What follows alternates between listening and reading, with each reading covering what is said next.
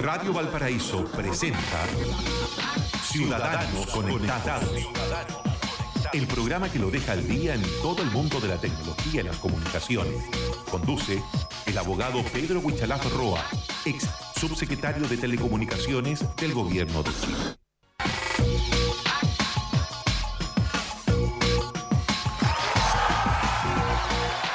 Muy buenos días, estamos en eh, Ciudadanos Conectados en Radio Valparaíso junto a Pedro Huichalaf Roa, abogado, ex subsecretario de Telecomunicaciones que nos acompaña acá en este espacio para hablar de tecnología, de avances, junto a Pablo Ramírez también. Eh, ¿Cómo estás, eh, Pedro? Un gusto saludarte. Muy buenos días, aquí estamos como todos los días lunes, agradecido por la audiencia y un saludo a toda la gente que está escuchando a esta hora del programa.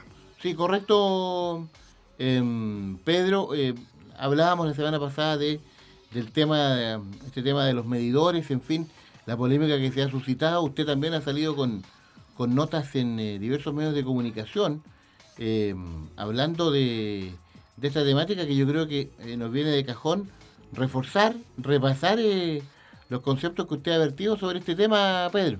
Sí, mira, efectivamente, y, y esto es un buen espacio porque esta conversación lo tuvimos la semana pasada donde hablábamos de los medidores, sobre los costos, ¿se acuerdan?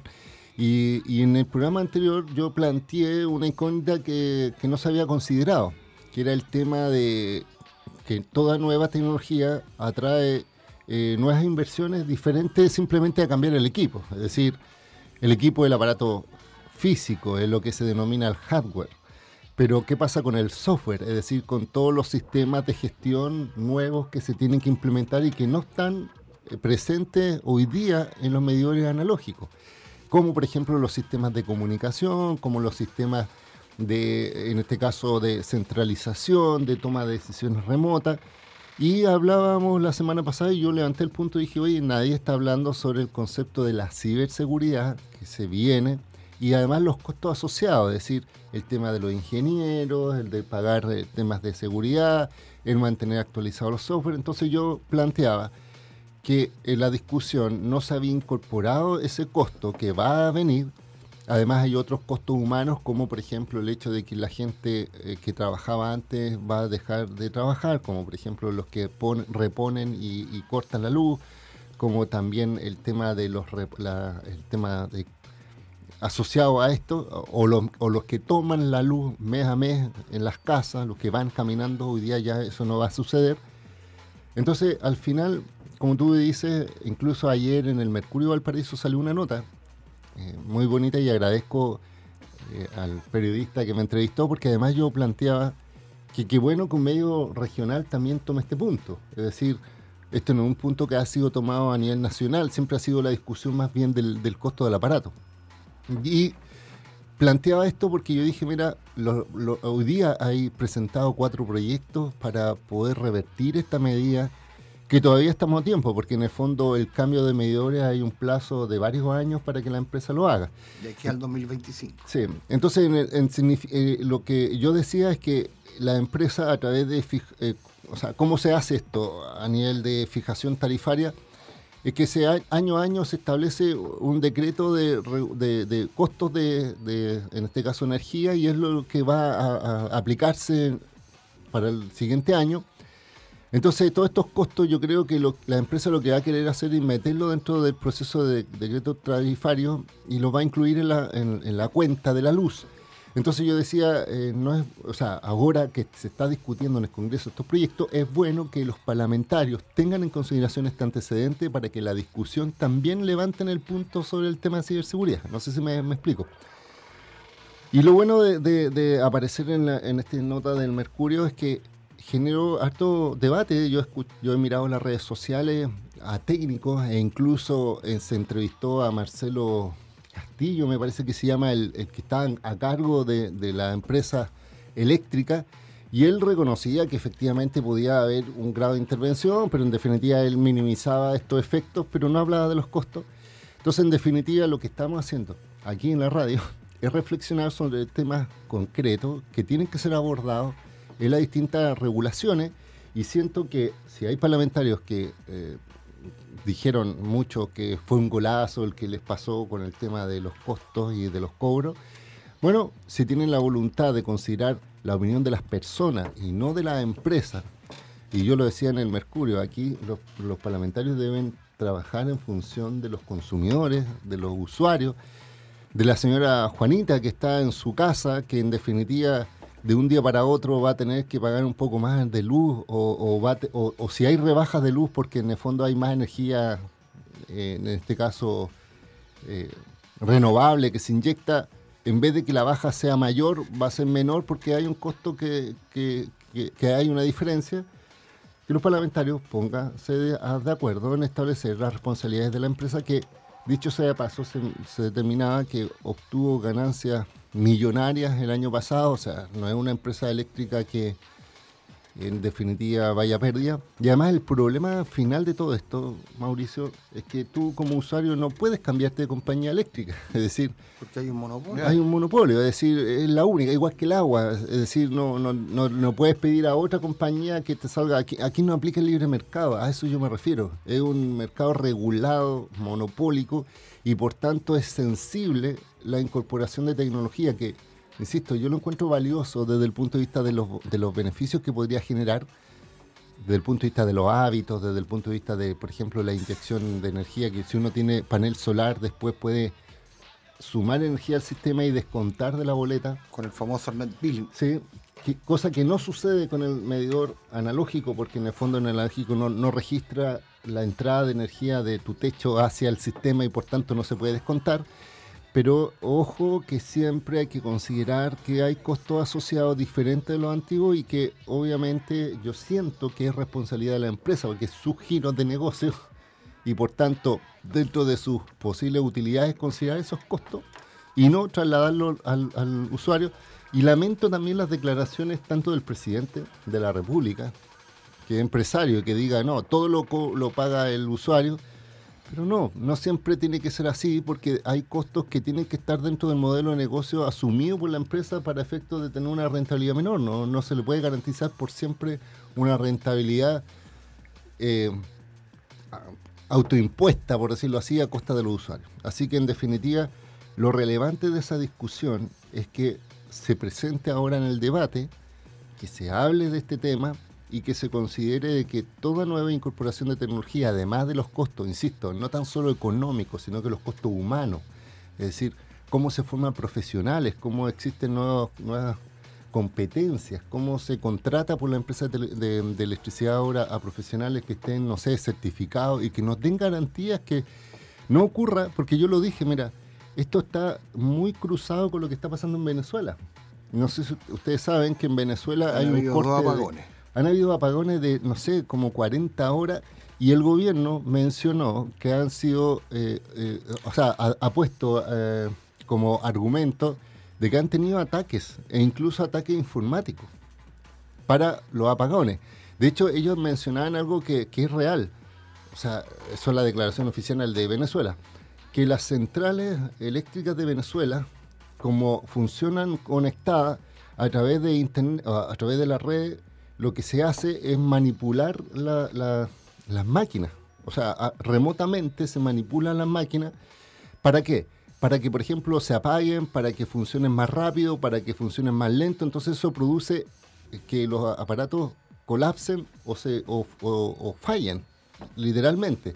Y ellos estaban argumentando que ah, son, eh, son ataques informáticos. Entonces yo digo, en Chile eso también va a poder suceder si estamos con estos sistemas. O sea, no es una realidad absurda ni en el fondo fantasiosa, sino que son cosas que están ocurriendo en el mundo. Y por tanto, nuestras autoridades tienen que velar por esta proyección y no esperar a que ocurra un evento catastrófico, como por ejemplo sería cortar la luz de todo un sector por muchas horas y que no haya posibilidad de, arreglarlo mucho tiempo, eh, por una ausencia de esta consideración. No sé si me explico. Y, Pedro, y fíjate que conversando con esta cuestión de los derechos consumidores, ahora va a obligar a las personas ya, que compran equipo eléctrico a sacarle fotocopia a la factura, a guardar la factura. Porque aquí, cuando venga un alza de energía, por mucho que te la regulen enviándotela del sistema, se te llegan a quemar los equipos, tú tienes que tener respaldo que son equipos tuyos, que los compraste y no los compraste en el mercado negro, así a la buena, oye, no, no hay factura y todo lo demás, porque no te van a poder reponer. Sí, pues efectivamente es un tema también de indemnización, porque generalmente cuando se producen estos, a ver, estos alzas de voltaje y se queman algunos equipos, mm, las empresas son muy reacias a responder por esas fallas, pero después empiezan a tratar de minimizar los valores de los equipos. Por ejemplo, le dicen, ah, pero este equipo está usado, lleva, no sé, cinco años y hoy día el precio de mercado es tal. Y establecen siempre valores muy bajos de compensación y mucha gente, para, eh, con la lógica de decir, pucha, ya, bueno, que me compensen algo, acepta valores muy bajos. Entonces, yo creo que al final, todos estos elementos con las tecnologías permiten que, por ejemplo, uno tenga ya, yo siempre le digo, mira, si compra uno una, un producto en un retail, en cualquier lado, sáquele una foto Sí, porque como las boletas son como papel químico, se llegan a borrar, saquen fotocopias. sí, uno incluso le coloca el dedo y la huella se empieza, a, la tinta se empieza a salir. Entonces yo le digo, sáquele una foto y guárdelo en un archivo, en un computador, en un pendrive y, lo tiene por ahí guardadito. Los pendrives están más baratos. Y no tan lejos. Entonces, ¿por qué? Porque al final hoy día está funcionando así el sistema de, en cuanto a la forma de demostrar los valores pero insisto que esto también, mi, mi, visión que yo planteaba respecto, hay un sistema que se llama SCADA, SCADA así con S-C-A-D-A, que es un, un sistema de gestión industrial remoto, así se denomina, es decir, las grandes empresas, fábricas, etcétera, electricidad, agua, minería, tienen sistemas interconectados que se llaman SCADA. Pero estos sistemas SCADA son sistemas cerrados, por decirlo así, es decir, están dentro de la empresa y por tanto no tienen muchas medidas de seguridad porque están en un ambiente cerrado. Pero cuando la SCADA se conecta a redes abiertas, es decir, a sistemas que pueden ser intervenidos por terceros, es decir, a través de los postes de luz, a través de la conectividad, de, de Wi-Fi y otros más, ingresan al sistema interno SCADA y se generan estos problemas. Entonces, eh, es por un tema informático los SCADA no están diseñados para tener medidas de seguridad. Entonces, el, complemento que tienen que tener la empresa hoy día, si quieren este proceso industrial, conectarlo con los sistemas de conexión remoto residenciales, es que tienen que tener esta mirada, cosa que yo siento que no lo han tenido en la discusión, y lo que es peor, y es una, cosa, una crítica también al actual gobierno, Después de que se fue Jorge Atom, que fuera, era el delegado presidencial, nombraron a otro, pero ni siquiera lo he visto. Parece que enero, eh, enero y febrero fueron vacaciones, o sea, entró y, entró a vacaciones. Porque no he salido, no lo he escuchado hablar. El jefe de ciberseguridad. Sí, o sea, eh, la verdad es que desconozco el nombre ahora porque, porque imagínate, ni siquiera lo he visto presente entonces imagínate que soy yo un simple abogado que estamos aquí en una radio Valparaíso hablando y ahora un medio regional lo toma y no la autoridad que está que le pagan para hablar de estos temas. Claro, y fíjate que hay un tema súper serio, porque siempre hemos conversado acá. No todo el país tiene 4G. Efectivamente. ¿Ya? Y esto va a tener que suponerse sobre una plataforma. Y muchas de las empresas eléctricas dicen que desde el 2025 debiéramos estar montados para toda esta transmisión de datos que se genere en la 5G y todavía, oye, se está, todavía no tenemos implementada ni la 4. Mira, ayer estuve mirando también un, un, inserto en, la tercera eh, hablando sobre la ficha médica clínica electrónica, la ficha electrónica médica. Y ese inserto decía que para que eso funcione, tiene que haber buena infraestructura base de conectividad. Es decir, Hoy día, mira, y, simplemente tal, como tú lo dices, si se implementara este sistema de los medidores eléctricos, eh, comparten la red comercial de los usuarios tradicionales, es decir, no tienen una red especial, se conectan como si fueran un cliente adicional. Entonces imagínate las zonas rurales, donde ya hay un problema de conectividad por parte de los usuarios, van a tener un problema de conectividad también de esas casas. O sea, imagínate una casa que está en el campo, eh, ¿Cómo, ¿Cómo lo van a hacer? Entonces, este efectivamente es un trabajo conjunto, pero la autoridad, en vez de, como tú dices, en vez de andar pensando en el 5G, licitar, lo que sé yo, deberían ahora estar actuando en la calidad de servicio. Y además yo vuelvo a ratificar algo que yo creo que los parlamentarios van a tener que presionar en este año. existe una ley de calidad de servicio de Internet, pero la subsecretaría no ha sacado el reglamento y ya lleva más de un año, más de un año sin sacar un reglamento que, insisto, está orientado a mejorar la calidad de servicio de los usuarios. Pero ¿qué pasa? Que este reglamento le va a exigir inversiones a la empresa y ¿Qué me dijeron una vez alguien de Subtel? Lo que pasa es que está difícil sacar el reglamento por, por el tema técnico. Entonces dijo, mira, mientras más tiempo pasa, menos garantizados están los derechos de los usuarios y al final se está aplicando el lobby de la empresa para no ser regulada y para mantener el statu quo. Entonces yo siento que hoy día la herramienta no, tenemos que esperar una ley nueva, si hoy día ya está el reglamento teórico en el sentido que tienen que sacarlo, entonces el llamado desde acá también es hablar con los parlamentarios y decirle, mira, este reglamento exígenselo a la Subtel, denle un plazo para que lo hagan, porque en definitiva la ley habla de que tienen que sacarlo y no lo han cumplido porque esto va a, afectar no tan solo a mejorar la conectividad de telefonía y de voz, sino que va a permitir que estos sistemas redundantes como ficha electrónica, médica, como los sistemas de comunicación de, medidores eléctricos inteligentes funcionen correctamente y que no sea el día de mañana que a la gente no le llegue la boleta de luz porque eh, hay mala conectividad y al final se responsabilice más al usuario. No sé si me explico. Entonces, esto, esto es un ecosistema en que todos tenemos que tener una mirada amplia y no tan solo selectiva según el ámbito en lo que uno trabaja. Y fíjate que lo que acaba de decir tú con la ficha médica, también se quiere implementar la boleta, ¿cómo se llama? La receta médica electrónica. Ya para que el paciente, el médico la, emita o la, o la enfermera o la, asistente del médico mm. la emita y le diga, ¿y usted a qué, qué cadena de farmacia está asociado?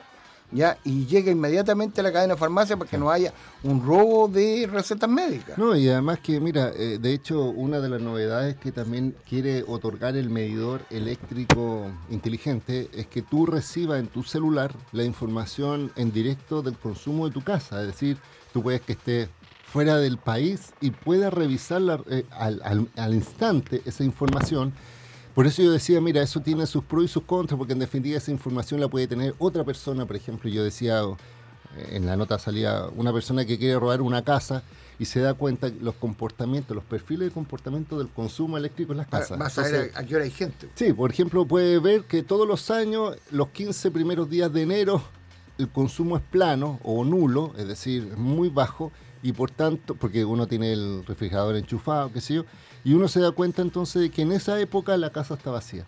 Pero desde el otro punto de vista, el usuario que reciba la información en su celular es muy cómodo, pero al mismo tiempo, eh, insisto, desde el punto de vista de la infraestructura y de la capacidad de la conectividad, al final los medidores van a ser un competidor al ancho de banda de los servicios de telecomunicaciones del usuario que hoy día ya usa Internet. No sé si me explico. Entonces, al final es Em, y, tenemos toda esta discusión respecto al espectro, respecto a que se tienen que devolver espectro, que se va a empeorar la calidad de, Internet. Eso es lo que dice Movistar, que si le exigen devolver el espectro en el concurso 700, que otra cosa que está pasando, va a afectar la calidad de los servicios porque van a tener más clientes en menos espacio de espectro, por decirlo así. Eso es lo que están diciendo ellos. Entonces, al final yo digo, no son solo clientes de telefonía, son clientes ahora de Internet de las Cosas, ahora la eléctrica, el día de mañana la sanitaria, porque esto va hacia allá. Pedro Huichalaf Roa, Ciudadanos Conectados, nos deja aquí con una serie de reflexiones en esta primera parte de Ciudadanos Conectados a través de Radio Valparaíso. Tu código sónico en el aire. Radio Valparaíso, más allá de los sentidos. En Clínica Dental Red Salud Quilpué nos preocupamos por tu sonrisa Ven ahora y aprovecha un beneficio especial. Higiene dental completa a solo 9,990 pesos. Te esperamos en Aníbal Pinto, 843 Quilpué. Red Salud, mejor salud para Chile. En Codelco Ventanas estamos felices de entregarles una excelente noticia, pues en el año 2017 se registró la más baja cifra de emisiones al ambiente en la historia de esta división, disminuyendo en los últimos siete años en promedio un 52% del total de nuestras emisiones. Esto se logró gracias a los más grandes proyectos ambientales que empresa alguna haya construido en la región con una inversión de 159 millones de dólares, porque en Codelco Ventanas juntos vamos construyendo un mejor futuro. Autorepuestos MB, muy bueno, muy barato. Afinamiento y mantención para su vehículo. Pastillas de freno, baterías, ampolletas, lubricantes, aditivos, filtros y accesorios. Autorepuestos MB, Blanco 1265, local 2 y 3, teléfono 32 292 1061, Quilpué. Programa especial de música chilena con los discos más importantes de nuestros artistas, bibliografías, historias, discografías y la compañía de la periodista Karen Bustos. Karen Bustos. En Catálogo, lunes a las 21 horas en Radio Valparaíso. Para sazonar la existencia y colorear la vida. Colorear la vida un programa que entrega cada semana el quehacer del arte y las expresiones ciudadanas. Los grandes artistas chilenos de diversos ámbitos junto a los mejores panoramas cada semana junto a Karim Schlegel en Condimentos para el Alma. Martes desde las 21 horas en Radio Valparaíso. Cada mañana nos reunimos en torno a un sabroso Twitter Café. Actualidad, entretención, buena música, humor, expresión ciudadana e interesantes y variados invitados. Un espacio para amantes de la buena conversación y un buen Twitter Café. Lunes a sábado, desde las 9 a.m. Conducen Mauricio Córdoba y Pablo Ramírez. Twitter Café por Radio Valparaíso. Nuestro sitio web espera por ti. www.radiovalparaíso.cl Contacto, noticias, programación, concursos y mucho más. Un puerto de ideas que se proyecta por la web. www.radiovalparaíso.cl El sitio web de Radio Valparaíso. Total conexión.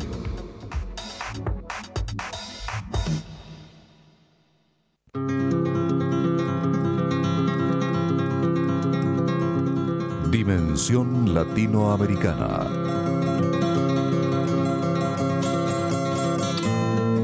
Música y voces de nuestro continente. Dimensión Latinoamericana se transmite de lunes a viernes y los domingos a las 12 horas. Conduce Telmo Aguilar.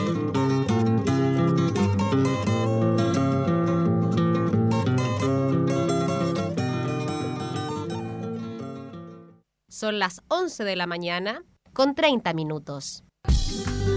El poder de los que saben escuchar.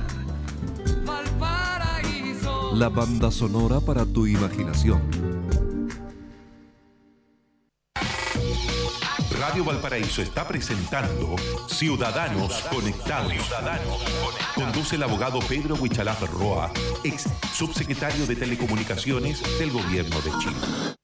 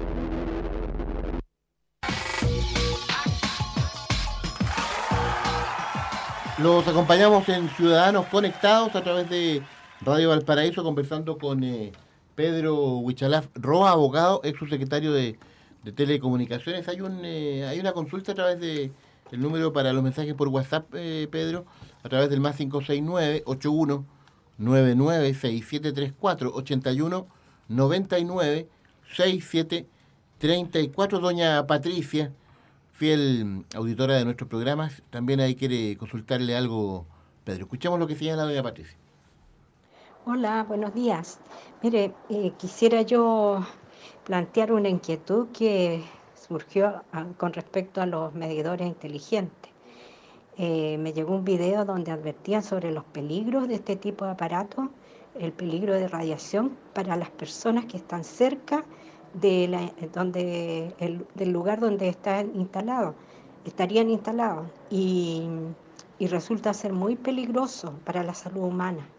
Me gustaría que el señor Winchalaf eh, explicara acerca de eso, porque más que tener que pagar un poco más, yo creo que lo peligroso es justamente la, el efecto que tenga ese tipo de medidores en la salud humana. Muchas gracias. Muy bien, eh, gracias señora Patricia. Eh, ahí está planteado el tema para Pedro Huichalaf acá en Ciudadanos Conectados en Radio Valparaíso. Sí, bueno, en primer lugar agradecer la consulta de doña Patricia y bastante contingente porque eh, eh, respecto a estas nuevas tecnologías siempre van a aparecer cosas que son verdaderas y cosas que son mitos y efectivamente los que distractores de estas tecnologías van a incorporar elementos que hagan que la gente que, que obviamente no tiene por qué saber de cómo funciona puede que tenga alguna suerte de razón. Yo he visto dos videos principales. Uno, me voy a explicar eh, diciendo que eh, los medidores captan más, eh, más o sea, consumo mayor de electricidad de ondas que el analógico y por tanto eso va a hacer que se aumente la, el valor de la, el consumo. Y responsablemente puedo decir de que estos medidores no tan solo están en Chile, sino que están presentes en otros países y se han hecho pruebas técnicas y al final los medidores toman la misma medición. Lo que pasa es que al establecer tramos diferenciados de consumo, de horarios, es decir, hay, eh, es más barato consumirlo en la mañana o en la noche la electricidad y no durante el día, eh, los hábitos de la gente hace que, por ejemplo, si consumes siempre en el día y el costo va a aumentar, en esos horarios te va a salir más cara la cuenta de la luz. En cambio, si tu hábito es en la mañana o en la noche, probablemente baje tu cuenta de luz. Pero esa es una información. Y lo segundo es lo que dice la doña Patricia, que le encuentro mucha razón. Porque los medidores, primero, eh, efectivamente, eh, al ser eléctrico, no significa que emitan radiación, porque simplemente es un sistema digital. Eh, para que algo emita radiación, tiene que tener un sistema para emitir ondas. Y estos medidores, en principio, son igual que los analógicos, son la parte dura. Sin embargo, estos medidores pueden tener un sistema de comunicación, es decir, le pueden agregar un dispositivo para que emita comunicación, pero eh, yo sí responsablemente le comento, está diseñado para que se conecten en la misma frecuencia de los celulares, es decir, ese medidor va a ser como un celular, no sé si me explico, es la misma lógica del celular y por tanto emite lo mismo que un celular. Es como tener un celular en la pared. Entonces, hoy día, eh, y, y- y con todos los estudios que se han realizado respecto a las señales de celulares, y dicen que hay normas, no hay normas concluyentes para decir que afectan la salud, eh, y, por- y en Chile también la- las emisiones de antena de celulares son bajas, yo siento que si se implementa este sistema no va a tener estos sistemas de radiación que pueden afectar la salud.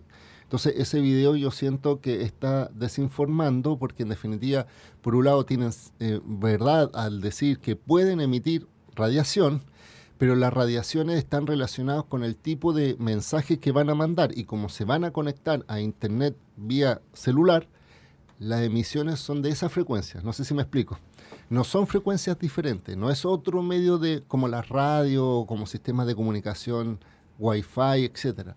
Entonces yo también llamaría primero a dos cosas, a, a estar pendiente de esta conversación, porque dicho sea paso, y se lo explico a doña Patricia y a todo el mundo, es el regulador, la- e- el Estado, quien tiene que definir las normas técnicas del equipo del, del medidor inteligente y donde debe definir qué tipo de frecuencia y la potencia y todo lo que tienen que incorporar. Y ese reglamento todavía no sale. Es decir, en él, por ejemplo, ya ha estado in- en él y Chilquinta, aquí en la quinta región, ya ha estado empezando a instalar medidores inteligentes porque existen pero no están con la norma técnica porque no ha salido. Y si uno le preguntaba a la empresa por qué está instalando ese tipo de medidores, ellos dicen porque tenemos la confianza de que cuando salga la norma técnica vamos a estar dentro de los parámetros. Porque si estuvieran fuera de los parámetros tendrían que cambiar nuevamente todos esos equipos. No sé si me, me explico. Entonces, efectivamente, eh, emiten si es que tienen sistemas de comunicación, pero están diseñados como si fueran un celular. Por tanto, yo siento que no van a tener este problema de salud en las personas. Ahí está, la respuesta para, mm, para doña Patricia que nos eh, consultaba a través del WhatsApp del programa, el más 569-8199-6734, 8199-6734. Oiga, hay un tema importante sí, también, súper sí. importante que tiene que ver ahora con los celulares que vamos a cambiar porque hay, hay dos temitas, Pedro. Hablando de celular. Hablando de celulares, ya que es tema tecnológico, que a mucha gente se le van a bloquear los celulares, sobre todo la, el WhatsApp, ya. Y otro que me parece que en estos días se van a bloquear ciertos celulares que no están inscritos en la Subtel, que han sido traídos de Argentina, han sido traídos de Perú o de otras partes del extranjero. Me parece que tenemos un llamado telefónico Sí, contactando, eh, ahí vamos a poner los fonos. Está bueno el tema que plantea mm, Pablo. Eh, hay otro contacto, hay otra consulta a través del 44 2020 081. 44 2020 081, el teléfono fijo de Radio Valparaíso. Usted lo marca sin anteponer ningún código. Eh, hola, buenos días. Buenos días. Eh, ¿Está escuchando. Pedro? Sí. Ya, eh, don Pedro. Una consulta, no sé si usted tiene, está al tanto qué es lo que pasa con los contratistas, porque en este momento Chilquín está plagado de contratistas. Sí. Eh, ¿cómo, ¿Cómo va a ser el sistema después? Porque, bueno, yo estuve trabajando ahí con un contratista y la verdad es que había altos problemas. Sí. Solamente eso, porque no nos da mucha, perdón, no nos da mucha seguridad esto de los contratistas. Se lo digo por experiencia propia. Sí. Oiga, la eh, gracias. gracias. ¿De, de- qué sector nos llama, amigo? de Villa Alemana. Bien, Alemana, gracias, que esté muy bien. ¿eh? Ahí está también la consulta. eh, Sí, mira, antes de, de avanzar en el tema celular, es simplemente lo mismo. Eh, efectivamente, las empresas de- de electricidad y telecomunicaciones, en general cualquiera, externalizan muchos servicios, que son, por ejemplo, los de instalación, corte de luz, por ejemplo, en este caso, los reponedores, en el caso de, por ejemplo, que hayan caídas de postes o de cables, mandan a estos contratistas para que hagan los reparos, la mantención. Simplemente mencionar con estos cambios tecnológicos, muchos de esos van a desaparecer. Es así. Es decir, los contratistas y los trabajadores que están asociados a funciones que van a ser reemplazados por la tecnología no van a ser necesarios. y van a tener que reconvertirse, es decir, eh, o capacitarse para otras funciones o para funciones nuevas que en definitiva probablemente no lo van a tener en un principio. Un ejemplo. Mm. Se acabaron las oficinas de Chilquinta en general, que la gente vaya a pagar ahí y la gente tiene que pagar en Servipack, en Sencillito Mm. y varias partes más. Sí, pues entonces, por ejemplo, con estos medidores, insisto, hoy día hay sistemas de contratistas para efectos de chequear la medición de la luz casa por casa y, y- y de hecho tienen, hay sectores donde, por ejemplo, no pasa el- el- la persona y después se calcula en promedio según el último consumo, como que sacan la cuenta así al ojo y hoy día eh, eso se va a eliminar. También hay contratistas para mantener las máquinas de medición, por ejemplo, eléctricos. O, por ejemplo, los que, los que reemplazaban y cambiaban los medidores analógicos. Es decir, por ejemplo, hoy día, Chilquinta podría determinar que hay un consumo menor o, alguien alteró el medidor por un sistema de ver su estado de, luz, qué sé yo, que bajó abruptamente, etcétera, etcétera y manda a fiscalizar a, contratistas para que vayan a ver el medidor analógico. Con el medidor digital eso va a estar centralizado, es decir, tienen software que detectan cualquier anomalía en el equipo, en directo. O sea, alguien va a meter dedo en el medidor y, automáticamente va a sa- salir la señal en la empresa centralizado. Entonces, todos esos contratistas que estaban entre medio, eh, que implementaban esto, van a desaparecer, no van a estar, porque ya no van a ser va- necesarias sus funciones. Lo mismo que el Y va a desaparecer el mano negra que eh, hacía la inversión del, de Lo la- mismo que sea. corte y reposición. Sí, lo mismo que el corte. Entonces yo decía, los costos de corte y reposición también tienen que bajar, porque hoy día la compañía dentro de sus costos dice, tengo que mantener a un contratista que esté en el sector X por todo el día, por si durante el mes de corte vaya a cortar, y después cuando la gente paga la luz, en dos horas más va al contratista y da la luz de nuevo. No sé si eso es lo que ocurre hoy día. En cambio, el día de mañana, como es centralizado, desde la central van a activar y desactivar el medidor y por tanto, todas esas horas hombre, todo ese transporte, todas esas funciones que hoy día hace un contratista no va a estar disponible.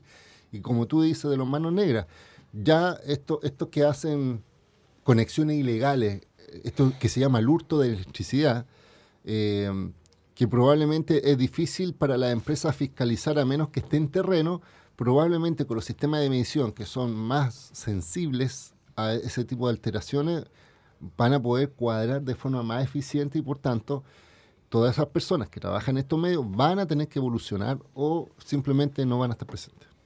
Pedro Huichalaf eh, Roa nos acompaña en Ciudadanos Conectados y Sí. dejó planteado un tema, Sí, la- Pablo, que es bastante importante porque entiendo que el, el plazo se acaba luego. Sí, mira, son dos cosas diferentes respecto a lo que decía Pablo. Una cosa son eh, los celulares. Los celulares, los equipos, eh, va a empezar a regir una norma ahora el 13 de marzo en que todos los equipos tienen que estar registrados en el sistema de, de- de una base de datos acá en Chile eh, a través del email. El email es como el carnet de identidad de los equipos. Es un número único que tiene cada equipo. Entonces, eh, hoy día cada vez que uno se conecta a- y habla por teléfono o se conecta a Internet a través de un chip, identifica el email y por tanto lo agrega a la base de datos. Pero sucede de que la normativa de Subtel establece que aquellos equipos que no estén registrados no van a funcionar. Entonces uno dice, ¿cuáles son los equipos que no están registrados? Son aquellos equipos que se han traído desde el extranjero. eh, por ejemplo, lo envía un familiar, lo compra a través de AliExpress, a través de Amazon o lo hace a través de otros medios. O, por ejemplo, viene un turista extranjero y le regala el celular, por decirlo así. Esos equipos, como no están registrados en Chile, eh, el 13 de marzo, entre, comillas, dejan de funcionar. Y de hecho hay un periodo de- de vigencia, es decir, cuando un extranjero venga a Chile y le coloca un chip nacional para, para hablar, tiene un mes calendario para que inscriba ese celular y si termina ese mes, lo termina. Pero esta normativa viene hace un tiempo y de hecho hay cálculos, se, se calcula que hay 200 o 250 eh, mil celulares que hoy día están no registrados. Bajo esa norma. Bajo esa norma. Y sucede que el 13 de marzo se va a producir un llamado apagón de esos teléfonos, es decir, esos teléfonos eh, no van a recibir más señal. Entonces, eh, hay dos opciones. Eh, la mayoría de las personas no van a tener ningún problema. O sea, aquellas personas que compran su equipo acá en Chile, que en el fondo lo compran a las empresas de telecomunicaciones, no tienen problema. Pero hay un, en las páginas web de las empresas de telecomunicaciones, así como Entel, Movistar, Claro, etcétera, uno puede consultar si su equipo está registrado o no, así como para salir de la duda. Y uno dice, verifique su email. Y ahí dicen cómo sacar el número email del, teléfono y consultarlo. El tema está en que, ¿por qué está esta norma? Se estableció por, dos, dos- por tres situaciones. Primero, porque en definitiva sucede, y se mantiene la figura de que cuando alguien le roba un equipo, se lo roban o se le pierde y alguien lo encuentra, uno puede bloquear el celular llamando a la compañía y diciendo, ¿sabes qué? Me robaron el equipo y ellos bloquean ese email. Y hay bandas de delincuentes que lo que hacen es que cuando tiene un email eh, robado, lo cambian. O sea, buscan otro email, inventan un número y lo colocan. ¿Por qué? Porque hoy día hay una lista negra, es decir, aquellos números email que están en esa base de datos no se activan. No sé si me explico. Entonces, cuando, cuando le meten otro email, como no está en la lista, funciona. Entonces se tomó la decisión de revertir esa lista y hoy día en vez de una lista negra hay una lista blanca. Es decir, la lista blanca son todos los emails que son válidos de tal forma de que si alguien coloca un email que no está registrado, no funciona. Es al revés. Entonces va a ser más efectivo de que en caso de que te roben el celular, si alguien le quiere cambiar el email, como no está inscrito el email, no va a funcionar. Entonces, por un lado va por ahí. Por otro lado, la normativa está hecha por, por una obligación que nosotros impusimos. O sea, yo digo nosotros cuando yo fui subsecretario, que fue la obligación de que todos los celulares que estuvieran y se vendieran en Chile tuvieran el sistema del SAE incorporado, del sistema de alerta de emergencia.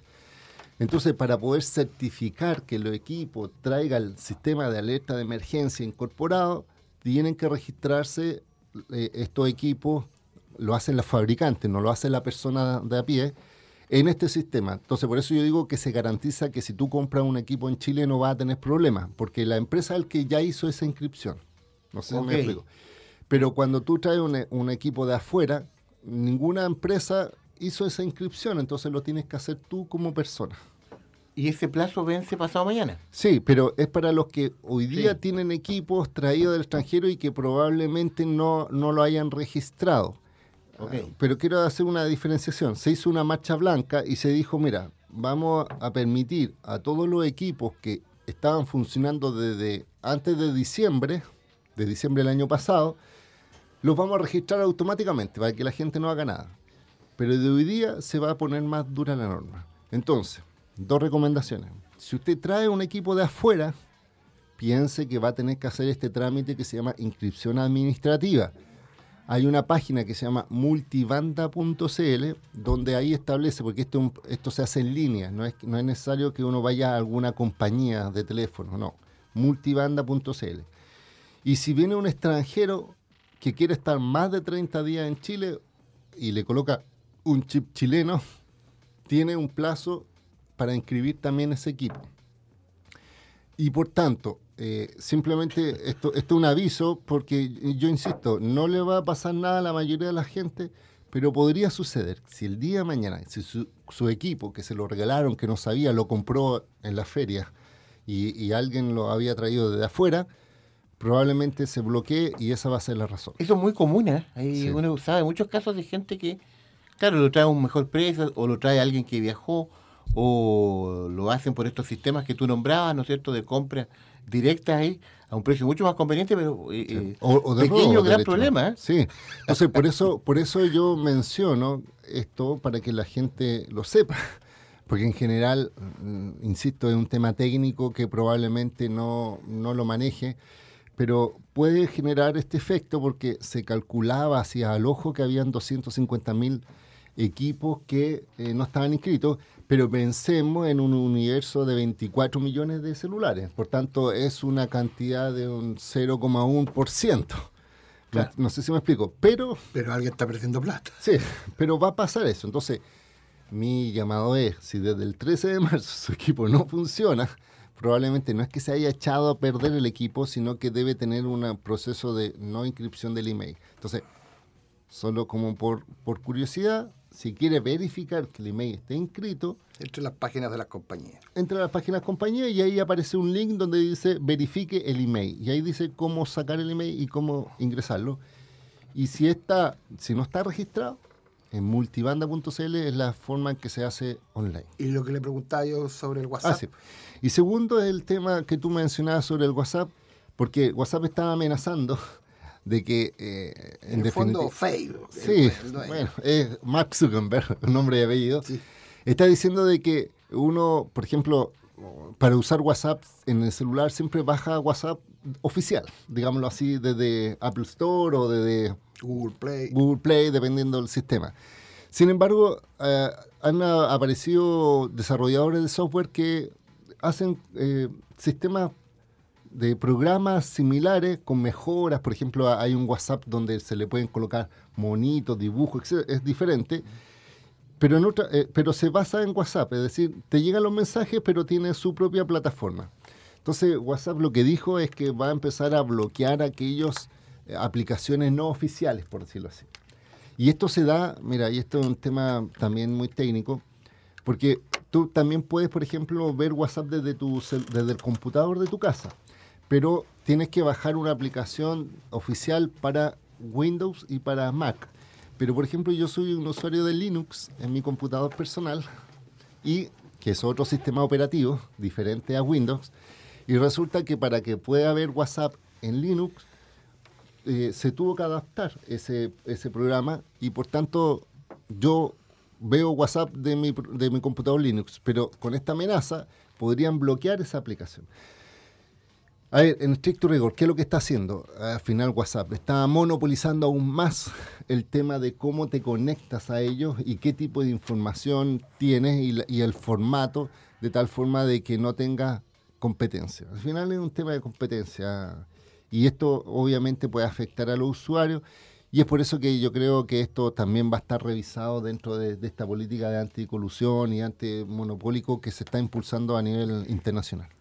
Pedro Hucharaf Roa, hemos revisado diversos temas como de costumbre acá en Ciudadanos Conectados, al día con la tecnología, sus señas, antes de despedirnos, eh, Pedro. Sí, mm, bueno, www.wichalaf.cl es mi página web, en Facebook Wichalaf, en Twitter arroba Wichalaf y en Instagram Wichalaf también. No subo muchas fotos ahí, pero... Muy bien. Así Twitter, saludo. Twitter el más usado. Sí, bueno, lo que pasa es que Twitter, Facebook, porque en definitiva son públicos diferentes, pero con la inmediatez de la comunicación yo prefiero Twitter. Hasta pronto, Pedro. Nos vemos próximo lunes. Que esté muy bien, nos eh, vamos, ya viene Dimensión Latinoamericana con Telmo Aguilar en Radio Valparaíso. Hasta pronto, que esté muy bien. Chao, Pablo. Chao, chao, nos vemos. Radio Valparaíso presentó Ciudadanos, Conectados, el programa que lo deja al día en todo el mundo de la tecnología y las comunicaciones. Conduce el abogado Pedro Huichalaf Roa, ex subsecretario de Telecomunicaciones del Gobierno de Chile.